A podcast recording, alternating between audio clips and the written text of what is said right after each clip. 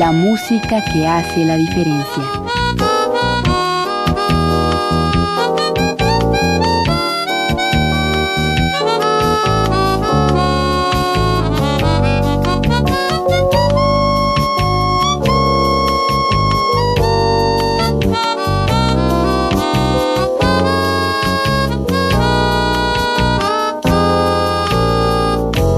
Las estrellas del pop y de la música brasileña.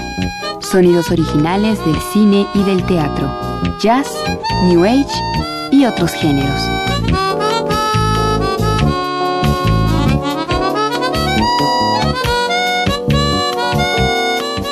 Una emisión de Radio UNAM con los comentarios de Germán Palomares Oviedo.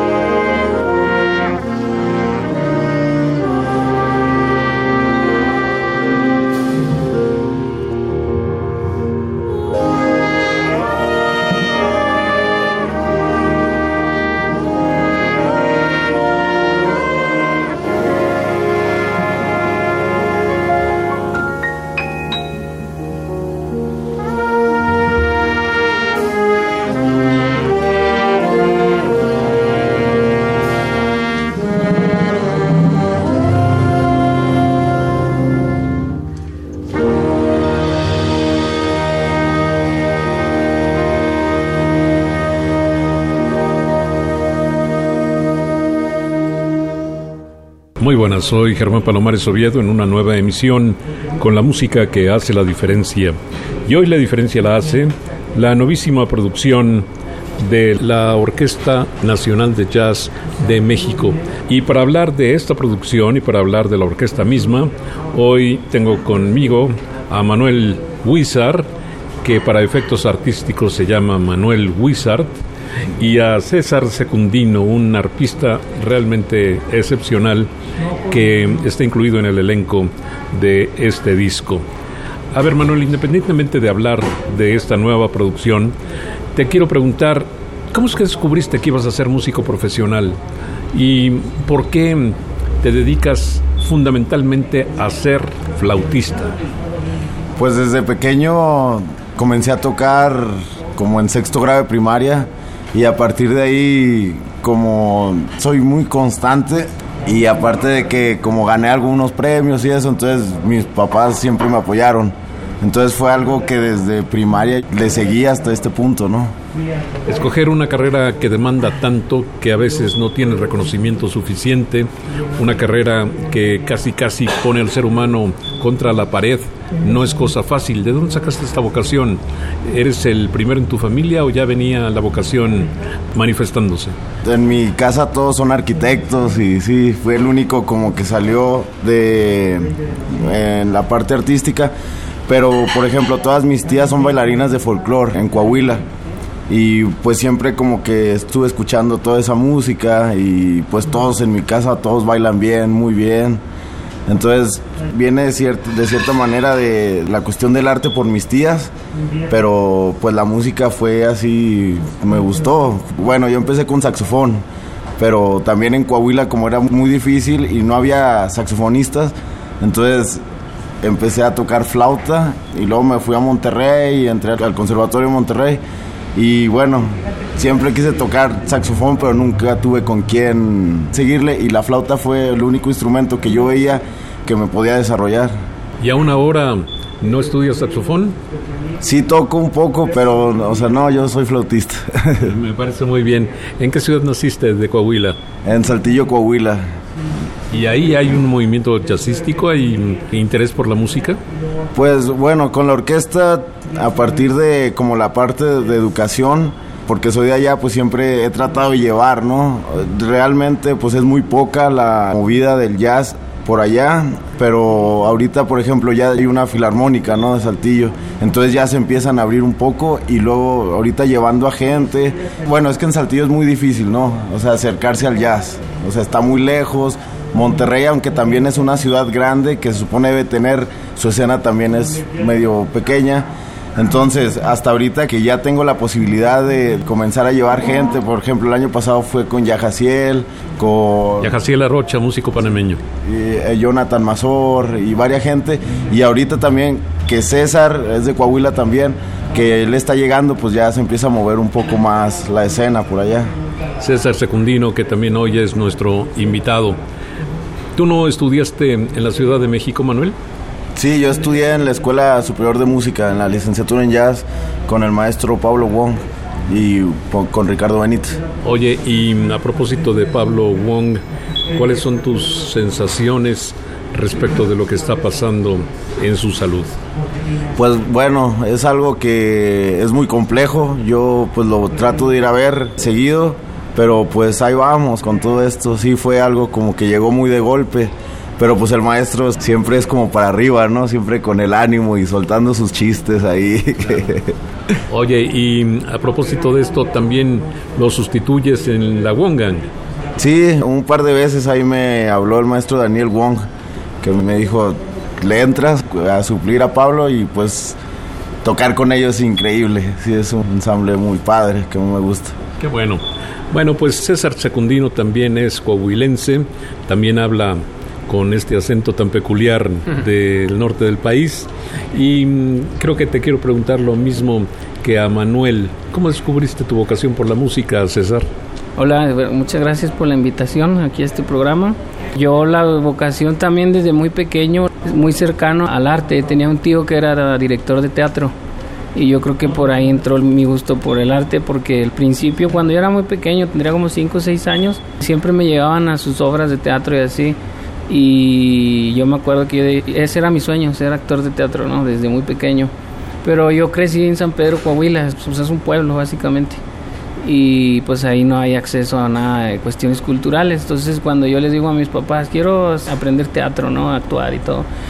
Me llevan a la Casa de la Cultura y lo único que había era clases de guitarra, ¿no? Bueno, pues bueno, métete a clases de guitarra. Y así fue como que empecé en la música. Empecé tocando la guitarra, de ahí me fui a Saltillo, a la Escuela Superior de Música, cuando tenía como 14 años. Y de ahí estuve como 6 años estudiando la licenciatura, pero en guitarra. Y un día mi profesor me dice, estaba yo tocando una pieza muy famosa que se llama La Catedral. Y me dice, tienes que hacer que tu instrumento, hay un preludio así, que es así muy melancólico y lento y todo eso. Tienes que hacer como si esto fuera un arpa, tienes que hacer, hacer que tu guitarra suene como un arpa. Y pues yo no conocí, yo nunca en mi vida había visto un arpa o no sabía cómo era el sonido de un arpa. Y dije yo, pues no sé cómo suena un arpa, la única arpa que conocí era la lotería, ¿no? Ahí la de la arpa y buenas. Y entonces me fui en ese tiempo, pues no existía como ahora en las redes sociales, YouTube, todo eso, que pones arpa y te salen 10 millones de videos, ¿no? En ese tiempo tenías que irte a una casa de discos a comprarte un disco para ver qué era lo que necesitabas escuchar. Entonces me acuerdo que fui a una casa de discos y me compré un CD de un arpista muy famoso aquí en la Ciudad de México que se llamaba Ángel Padilla. Compré ese disco, lo puse y me acuerdo que el primer track que se escuchaba era una sonata de Scarlatti. Y apenas lo puse y lo escuché y dije, wow, me enamoré, dije, yo quiero hacer eso el resto de mi vida, ¿no? Tocar ese instrumento. Y pues ya me di a la tarea de buscar un profesor. El profesor más cercano que había era, estaba en Monterrey, en la Sinfónica de la Universidad, tocaba el arpa y ya fui a preguntarle que si me quería dar clases y se animó a darme clases, pero fue muy chistoso porque cuando lo abordo le digo, oye, es que quiero aprender a tocar arpa. Eso fue como por octubre, fue un concierto en un aniversario que fueron a, hacer un homenaje a Catón, el escritor. Y era un concierto de la Sinfónica y yo fui y dije, ay, está ahí hay un artista, voy a ir a escucharlo y a decir que me dé clases. Y eso fue como por ahí de octubre. Y me dice, sí, háblame como por ahí de diciembre, que estoy más desocupado, ¿no? Y ya después, bueno, nos hicimos muy amigos, me dice que cuando me dijo eso, me lo dijo porque dijo, no va a volver, ¿no? Y que ya estaba cansado de que luego la gente va y le pide clases y va a dos clases y nomás la hacen perder el tiempo y no siguen. Y ya me acuerdo que después me dice, no, si te soy honesto, yo te dije que me hablaras hasta diciembre porque yo sabía que no me ibas a hablar. Pero yo estaba contando los días, llegó diciembre y le marqué, oiga, es que lo conocí acá, maestro, lo conocí en la Sinfónica, en Saltillo, concierto de Saltillo y le pedí clases y me dijo que le hablara en diciembre y, se quedó impresionado y yo pensé que no iba a hablar y entonces así fue como empecé con el arpa. Tú debes ser uno de los pocos arpistas que existen en Coahuila porque siendo un instrumento tan común en el sureste del país, en el norte pues no hay muchos exponentes, no hay muchos músicos que se dedican a esta especialidad. Sí, eso es, no sé si desafortunada o afortunadamente, hay muy pocos arpistas hacia el norte. Está el que era mi maestro, se llama Enrique. Hay otro arpista en Durango y hay una maestra que está pero hasta Baja California. Entonces, entre estos arpistas nos distribuíamos el trabajo y era de salir a tocar todo el tiempo las orquestas y gracias a que casi no hay arpistas, pues todo el tiempo teníamos trabajo. Yo me pude pagar la carrera y todo el tiempo que viví ahí en Monterrey gracias a que pues como no había arpistas, pues me salía mucho trabajo, ¿no? Y es eso que el, 90% o 99% de los arpistas están todos aquí en la Ciudad de México. Cierto, y el 99% de los arpistas no tienen swing, es decir, no se dedican a la música popular, no se dedican al jazz. ¿Cómo es que tú lograste la combinación del arpa, de tu instrumento, con tu música favorita? La mayor parte de mi carrera fue estudiar clásico en conservatorios, en la Facultad de Música, yo estudié arpa clásica. Y estudié una carrera en el Conservatorio de Aragón, en Zaragoza, era clásico y tuve la oportunidad de estar ahí. Y conocí a un pianista que tocaba ya ser un maestro que nos daba, llevábamos una clase de improvisación y él me empezó a acercar a todo el lenguaje este del jazz, me empezó a enseñar armonías, me empezó a enseñar así como improvisar y cuando terminé la carrera y en el conservatorio en España de arpa, me dice, ¿por qué no sigues por ese lado? O sea, sigue tocando jazz porque hay muy pocos. Hay un colombiano que se llama Edmar Castañeda, hay un gringo que se llama Park Stigney y alguno que otro por ahí contado. Que Hay un par de mujeres jazzistas también. Sí, también. Pero la especialidad de arpa son escasos, pues arpistas de jazz pues todavía muchísimo más. Y es entendible porque es un instrumento muy caro, muy difícil de mantener y pues no es muy accesible para estudiarlo. Y pesado, difícil de transportar. moverlo, pues difícil de moverlo. Y así fue como hice la conexión. Me dice, ¿por qué no aplicas? Hay una universidad que se dedica a música popular en Berkeley. Me dice, ¿por qué no aplicas una beca y te vas para allá a estudiar? Y apliqué y sí, conseguí una muy buena beca y me fui a Boston, ahí estuve un tiempo, pero luego ahí conocí a Danilo Pérez. Y un día me dice, a este punto yo ya tenía tres licenciaturas y me dice, ¿para qué haces otra licenciatura? Mejor vete a hacer un máster a España. Me dice, te voy a presentar a alguien que te puede ayudar mucho. Entonces me contacta con Víctor Mendoza, Víctor, el vibrafonista, él está en Valencia y él fue como mi maestro ahí en, en Berkeley, Valencia, yo hice una maestría ahí y él me enseñó mucho el lenguaje de armonía, improvisación, composición, todo eso y tuve la oportunidad de terminar ahí la maestría gracias a que entre Daniel y Víctor me ayudaron a poder concluir la carrera. Qué bueno que mencionas a Víctor Mendoza porque es un músico mexicano de esos que casi nadie conoce, pero es un músico con tremendas capacidades, no solamente como instrumentista, sino también como maestro, tanto que es el director de Berkeley Valencia. Bueno, te conocí en un evento en el Teatro de la Ciudad y realmente tu actuación no fue la de un instrumentista más. Las personas que estaban a mi lado estaban asombradas de mm, tu digitación, de tu rapidez, no solamente tu rapidez de manos, sino tu rapidez de pensamiento en la improvisación. Es decir, ya estaban hablando de un artista superdotado. ¿Tú qué dices a esto? Porque algunas veces una palabra de más hace a un músico de menos y viceversa. Pues yo la verdad, honestamente, yo veo eh, esta carrera como una diversión. Yo simplemente me subo al escenario y me divierto, o sea, me subo a divertirme, a gozar.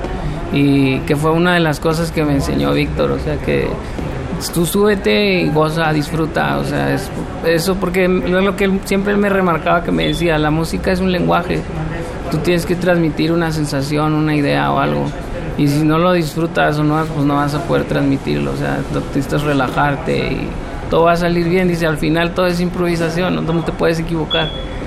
Y pues es eso, simplemente me subo a divertirme. Es un juego, Pues- sí, es como un juego, tocar. Qué bien que tu profesión sea divertida. ¿Cuántos querrían que su profesión, su actividad fuera así, así de divertida? Bueno, pues hablamos ya de los inicios de nuestros dos invitados de hoy, Manuel Wizard y César Secundino, pero vamos a empezar a hablar de la producción que se llama La Mexicana, que es el nuevo disco, el nuevo proyecto de la Orquesta Nacional de Jazz de México. ¿Me puedes hacer un breve resumen de la historia de esta orquesta, Manuel Wizard?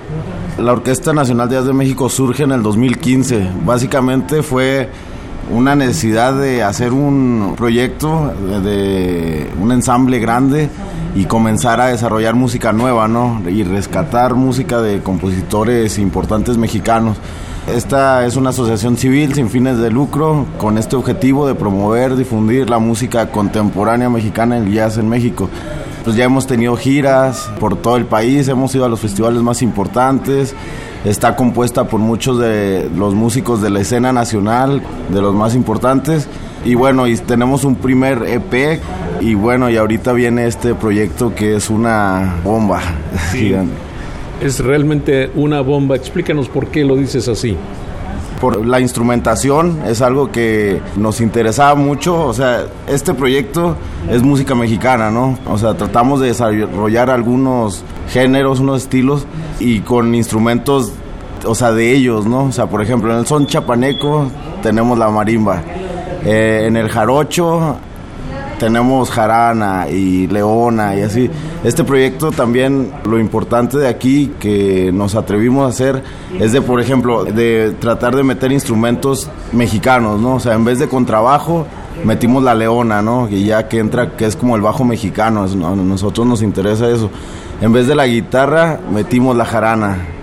Metimos la marimba. En la percusión es como puro cajón y quijada de burro y algunas así como elementos más mexicanos.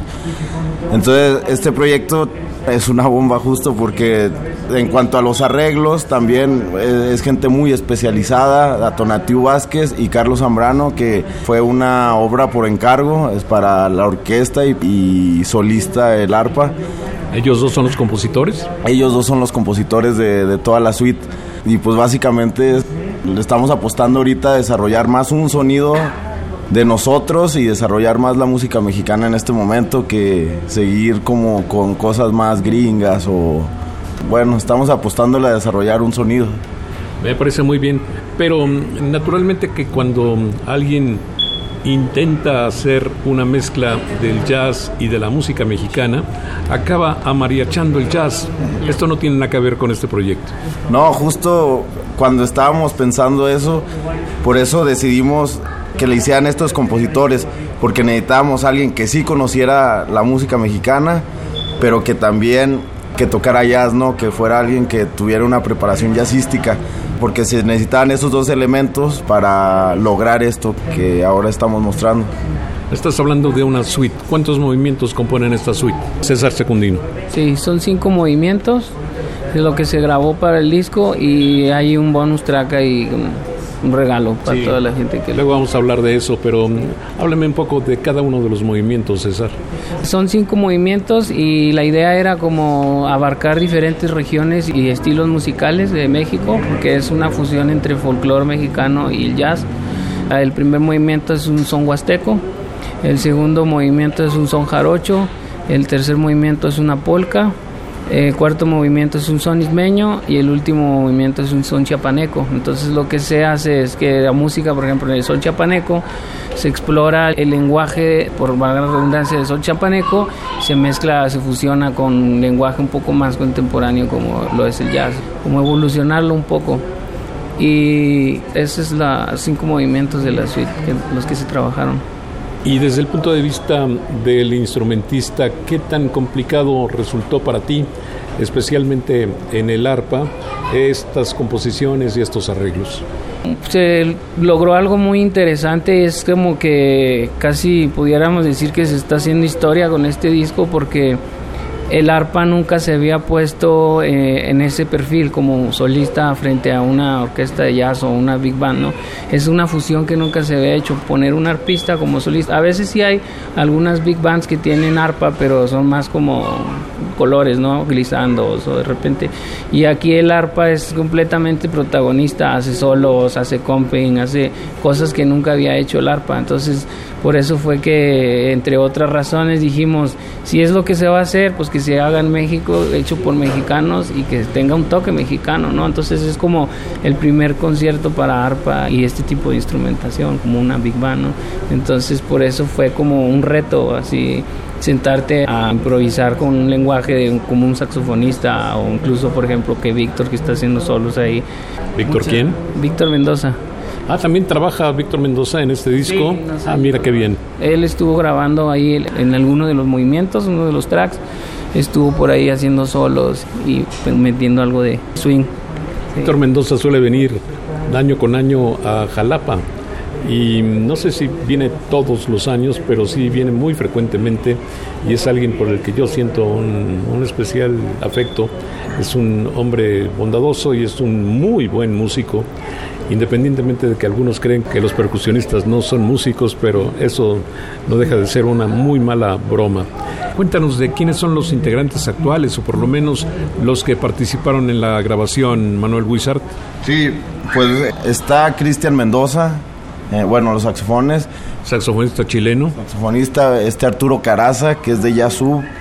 Vino Diego Franco, Juan García, Jonathan Garrido en la parte de saxofones, en las trompetas Carlos López, Alan Fajardo, Gersaín Vargas, que es un músico muy increíble que yo no conocía. En los trombones estaba el Rey David, estaba Reinier Toledo, estaba Ulises Chapul, en la sección rítmica estaba Roberto Verástegui en el piano, Vico Díaz en la leona, Jerónimo en la jarana, bueno, César en el arpa, Gustavo Nandayapa en la batería, Miguel Cruz en la percusión, Luis Felipe en la voz, Laura Itandegui en la voz, es la voz oficial de la orquesta. ¿Por qué con ese apellido si la conocemos como Laura Velasco? Bueno, ya me sé los nombres de todos. Y, bueno, se armó un ensamble increíble, tanto invitados como toda la gente que ahí tenemos ya varios tiempos trabajando. Se trata de la Orquesta Nacional de Jazz de México. Menudo título, menudo nombre le han puesto a su ensamble. Y si se trata de representar al país, pues qué mejor que con esta suite, la mexicana. ¿Tú dónde vives actualmente, César Secundino? Yo vivo en Monterrey, toda mi familia está allá, pues allá es donde radico ahorita. ¿Y cuál es la repercusión de la Orquesta Nacional de Jazz de México allá donde tú vives? Pues allá he tenido la oportunidad, los invitó a la universidad, hicimos un concierto. Antes de grabar, entrar a este proyecto, Manuel hizo un grupo pequeño que llamó Los Solistas de la Orquesta Nacional de Jazz.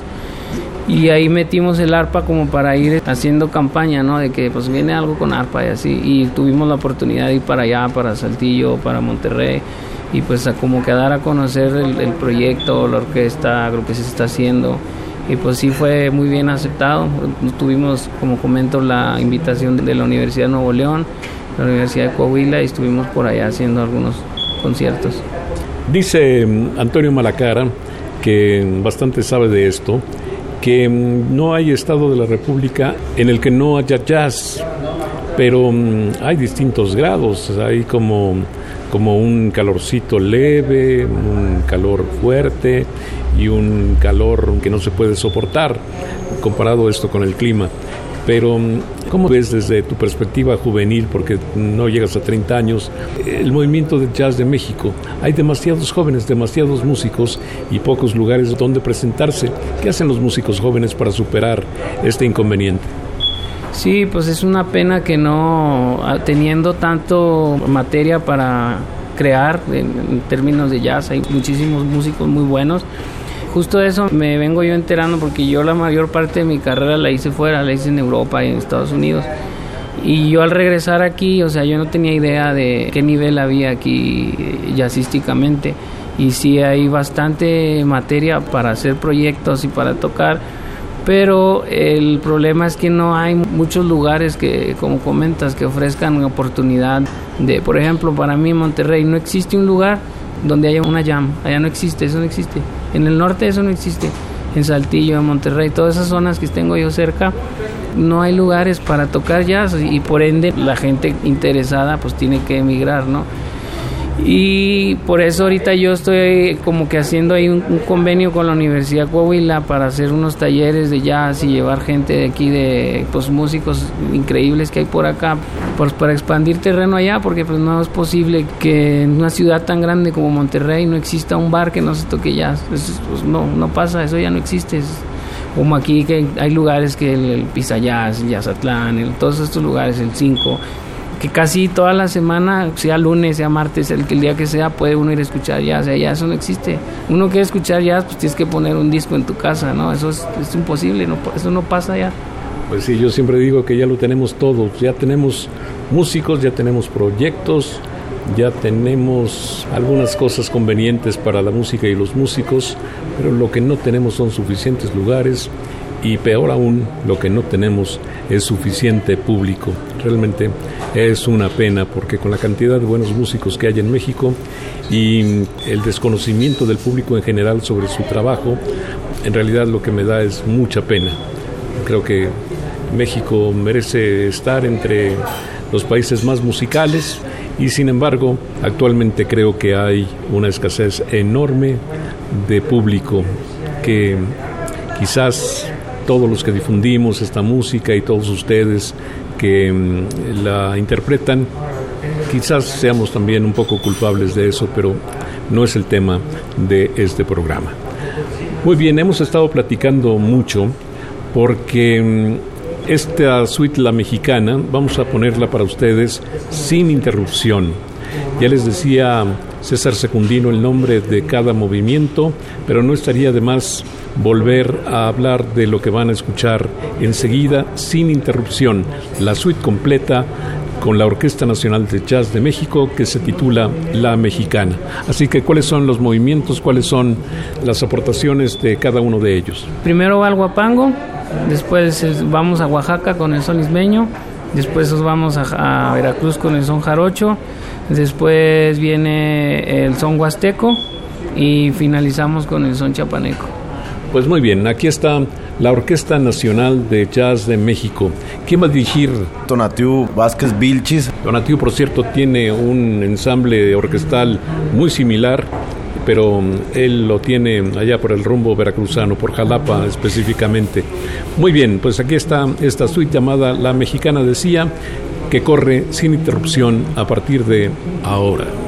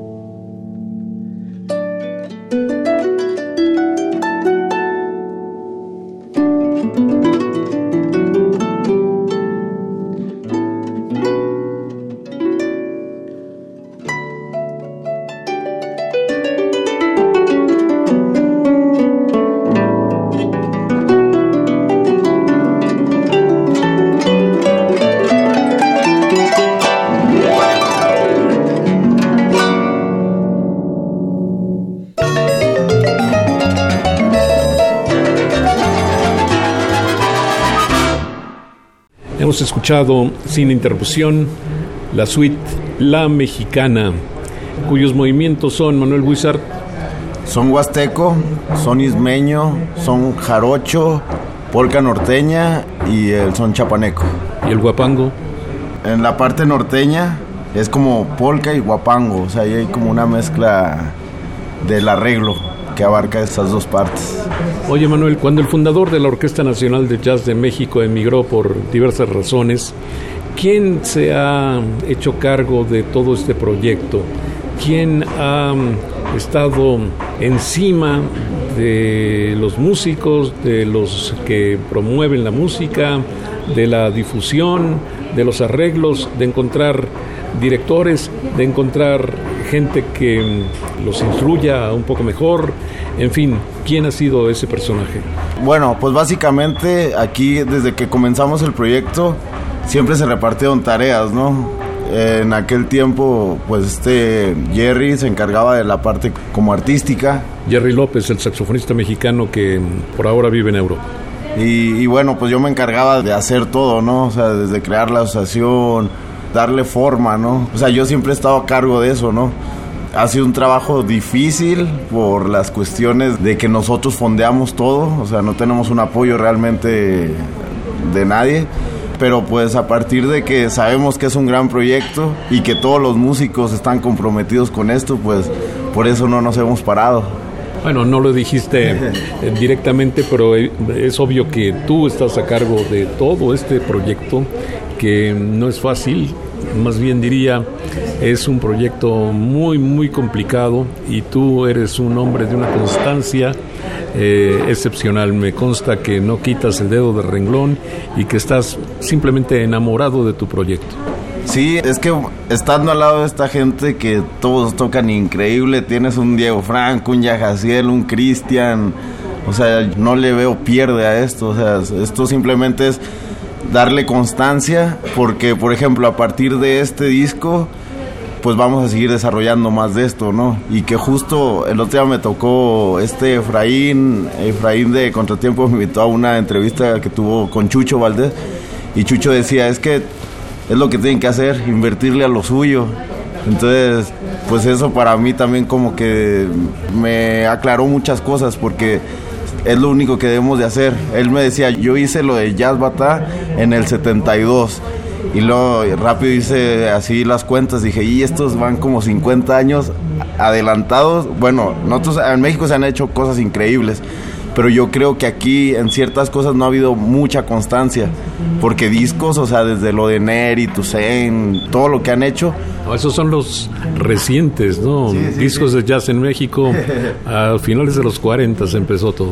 Bueno, hasta lo mismo de Esquivel, ¿no? Que fue un trabajo el año pasado que nos funcionó mucho porque ya vimos todo lo que ha pasado en México, ¿no? Todos los compositores de Alcaraz y todo, toda esta gente. Por cierto, ese concierto dedicado a Juan García Esquivel fue dirigido por Roberto Verástegui, mientras que recibían la visita de un super bajista como es Eddie Gómez, y ese concierto estuvo a cargo del saxofonista chileno Cristian Mendoza.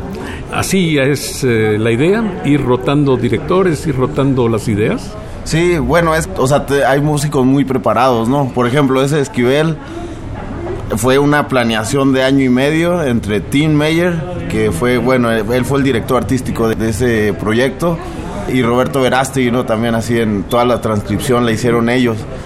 Tim Meyer es un músico norteamericano que vive en Jalapa y que ha aportado muchísimo a la vida musical, no solamente de aquel lugar, sino también del país entero. Sí, y justo también esto, o sea, tenemos como la capacidad de que varias gente de la orquesta pueda dirigir, ¿no? O sea, por ejemplo, ese concierto de Eddie Gómez que lo hizo Cristian, para ese concierto Tonatiu hizo un arreglo. Un día le escribo, eh, viene Eddie Gómez, ¿cuánto me cobras por hacer un arreglo de su música? Y ya ahí negociamos y bueno, ahí fue algo donde ya vimos como también las posibilidades de composición y de arreglo de Tonatiu. Y justo cuando empezamos con este proyecto de la suite La Mexicana, estaba hablando con César y me dice, ¿tú conoces a alguien que pueda hacer arreglos? Y justo ahí le hablamos a Tonatiu y le dije, eh, viene este proyecto, ¿cómo ves? Y me dice, déjame pensarlo porque tengo mucho trabajo. Él estaba haciendo arreglos para, creo, cumplía 500 años el puerto de allá de Veracruz. Y me decía, yo estoy ahorita, o sea, no tengo ni tiempo, ¿no? Y le conté la gente que iba a grabar y todo lo que venía. Y a los 10 minutos me habla otra vez, ¿sabes qué? Sí le entro, ya, ya cuando le mandamos los nombres de la gente que iba a grabar. Desde luego, cuando Manuel Wizard se refiere a Tonatiu, es eh, Tonatiu Vázquez, que ya decíamos es un músico que reside en Jalapa. Bueno, todo esto que han escuchado ha sido de labios de Manuel Wizard, pero ahora quisiera retomar la conversación con César Secundino para mm, preguntarte, César, la respuesta del público, la respuesta de los aficionados al jazz en relación a la Orquesta Nacional de Jazz de México, ¿cómo la sientes? Sobre todo considerando el proyecto anterior. Pues yo siento que se está dando muy buen resultado con la orquesta porque la gente, a mí me tocó por ejemplo estar hace unos meses tocando con el proyecto este de los solistas en el 5 y a mí me impresionó porque el bar estaba lleno, o sea, estaba repleto yo, porque normalmente cuando en Monterrey, por ejemplo, haces un concierto de jazz, van 10 personas y ya adultos mayores, ¿no? Y es impresionante ver cómo cada vez el público es más joven de la gente que sigue el jazz. Y yo pienso que se está dando muy buen resultado con la gente. Me estabas hablando en tu primera intervención, César Secundino, que además de la suite La Mexicana, que acabamos de escuchar completa, sin interrupción, había un bonus track, un regalito para quienes adquieran el disco. ¿Qué regalito es ese? ¿Qué bonus track es? Eh, se hizo un arreglo de La Llorona, la canción tradicional mexicana, y pues fue lo mismo, hacer como adaptar esa pieza para la, orquesta de jazz y con arpa ahí como solista, y tuvimos la oportunidad de que también está Víctor Mendoza ahí tocando ese track, y está Tania Nandayapa tocando en la marimba, y es como cierra el disco con ese bonus track de La Llorona. Tania Nandayapa es obviamente de esa familia maravillosa que mm, encabezaba don Cefe, don Ceferino, y que es una niña además de muy grata físicamente, es realmente un tiro como músico. Una pregunta que mm, es muy inocente, pero mm, no puedo dejar de hacerla. ¿Por qué escoger un tema como La Llorona, que ha sido grabado infinidad de veces, en todos los estilos, en todos los géneros, ¿Qué podría aportarle la Orquesta Nacional de Jazz de México a un tema como La Llorona? En palabras concretas, ¿qué le aportó? No qué pudo haberle aportado. Pues yo creo que el, arreglo en sí de Tonatiuh está muy acertado, porque de hecho ahí, cada vez que yo lo escucho al final, ahí hay unas armonías que mete con las trompetas que a mí esta se me enchina la piel. Y yo creo que en sí el arreglo es como que lo más novedoso. Armónicamente está muy rico y pues eh, los solos que ahí nos apoyó Víctor Mendoza para hacer solos y pues sobre todo el lenguaje de, del arreglo fue lo que la como que la mayor aportación de este track. Me gustaría Manuel Wizard que mm, nos dijeras de nuevo la formación del disco, un poco para beneficio de quienes vamos a comprarlo, de quienes vamos a tenerlo. ¿Quiénes son los músicos que te acompañan en la suite La Mexicana? Sí. Bueno, en saxofones está Cristian Mendoza, está Diego Franco, está Jonathan Garrido, está Juan García. En las trompetas está Gersaín Vargas, está Alan Fajardo, Carlos López, Gustavo Arriaga. En trombones tenemos al Rey David, tenemos a Reinier Toledo, tenemos a Ulises Chapul. En la leona está Vico Díaz, en la jarana está Jerónimo González, en la batería está Gustavo Nandayapa, en la percusión está Miguel Cruz, en el piano y acordeón, porque hay una polca que ya escucharon, está Roberto Verástegui, está Tania Nandayapa en marimba, está Luis Felipe de Sonex, ahí canta y zapatea. Tenemos a Víctor Mendoza en el vibráfono, y pues básicamente es como una alineación de ensueño, ¿no? Sin duda alguna. Pues vamos a escuchar con estos músicos mencionados por Manuel Huizar, La Llorona, que se incluye también en el disco, en la producción que contiene la suite La Mexicana. Aquí está La Llorona, es la Orquesta Nacional de Jazz de México.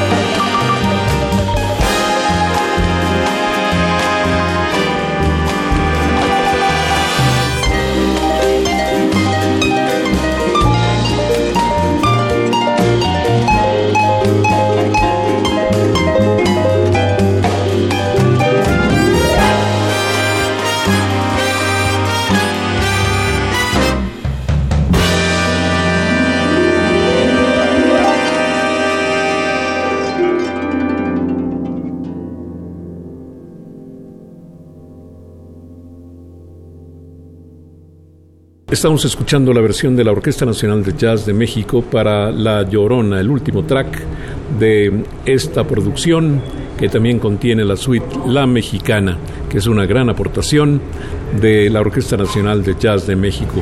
Me gustaría despedirnos, César Secundino, preguntándote cuáles son tus proyectos, porque con esta capacidad tuya y con estas relaciones que has forjado a través de tantos años fuera del país, pues me imagino que tu agenda debe estar suficientemente llena, ¿no? Sí, el año pasado tuve la oportunidad de ganar la competencia mundial de arpa en Holanda y a raíz de eso para el próximo año tengo algunos conciertos fuera, ir en Europa y así. A principios de este año estuve en Asia, fue como una gira para enseñar al ganador y apliqué para hacer un doctorado en NYU. Es un doctorado en composición de jazz. Es, la Universidad de Nueva York. Sí, en febrero empiezo el doctorado.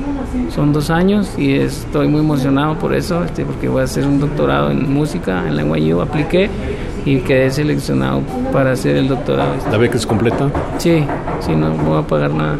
¿Cuántos años tienes? Yo tengo 34 años. Bueno, dije que no parecías de 34 años, que parecías de menos, y mm, lo vuelvo a decir, luces muy, muy joven, pero yo creo que en ti tendremos sin duda uno de los músicos históricos, ya has dado muestras de un talento muy competente, pero mm, cuando seas doctor en música, creo que no te va a parar nadie y espero que así suceda. Gracias César por haber estado en este programa, te agradezco mucho tu participación. No, al contrario, muchas gracias por la invitación. Y Manuel, después de la suite La Mexicana, después de esta producción, ¿qué sigue para la orquesta? ¿Qué sigue para ti personalmente? Sí, bueno, con la orquesta ahorita estamos planeando ya se comenzó a platicar con la Orquesta Nacional de Jazz de España para hacer un vínculo entre las dos orquestas y el año que entra, o sea, ahorita estamos planeando para movernos, para ir a Europa a tocar con todo el ensamble, se está planeando. Y bueno, yo tengo pues mi ensamble, mi, tocar mi música y todo esto, pero eh, el año que entra sí, lo que se pretende es que la orquesta salga para Europa a tocar. En el fútbol se dice que la composición ideal de un equipo es juventud más experiencia. Ustedes iniciaron con una dotación que incluía puro jovencito y ahora me parece que han tenido una muy buena idea de incorporar también músicos ya con trayectoria. Sí, en aquel tiempo la verdad nos basamos en otros proyectos similares que la Orquesta Nacional de la de Francia y todo esto y vimos un poco también cómo eran como sus lineamientos y nosotros tratamos de hacer algo así, pero después ya nos dimos cuenta que no nos podíamos limitar, ¿no? O sea, hace cinco años que empezamos, varios de los integrantes, por ejemplo, Santiago ahorita se fue a Alemania, está... Santiago Fiorito, que verdaderamente es un saxofonista que no solamente es muy bueno, pero todo el mundo le cae encima porque tiene unos apellidos impronunciables. sí, y está tocando increíble y varias gente de la orquesta pues ahorita algunos ya se fueron al extranjero, ¿no? O sea, ciertamente nosotros también con las posibilidades que tenemos tratamos como de apoyarnos entre nosotros y otros también que van regresando, ¿no? Por ejemplo, cuando regresó Andrés Márquez, que fue el primer mexicano con beca presidencial y todo esto, pues él también estaba muy feliz, ¿no? Que estuviera pasando todo esto en México. Entonces ya no nos cerramos tanto, porque justo lo que comentaba maestro, que ellos te dan experiencia, ¿no? O sea, un Víctor Mendoza, un Rey David que está tocando. Y aparte, lo bueno de Rey David es que él le está diciendo, miren, ahí los mexicanos ya están, se están organizando para hacer algo, ¿no? Eso fue lo que me gustó. Me va a encantar saludar al oso, a mi super amigo Rey David Alejandre. Te agradezco mucho tu participación, gracias por enseñarnos a todos, a nuestro público y a mí, la suite La Mexicana de la Orquesta Nacional de Jazz. Te deseo mucho éxito personal y con tu proyecto orquestal. Nos vemos muy pronto, Manuel. Muchas gracias.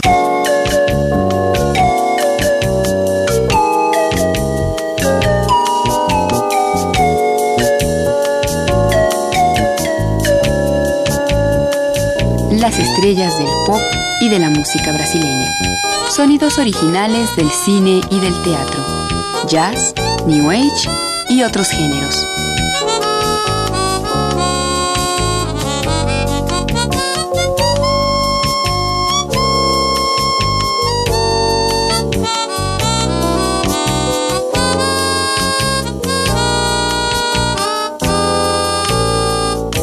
la música que hace la diferencia.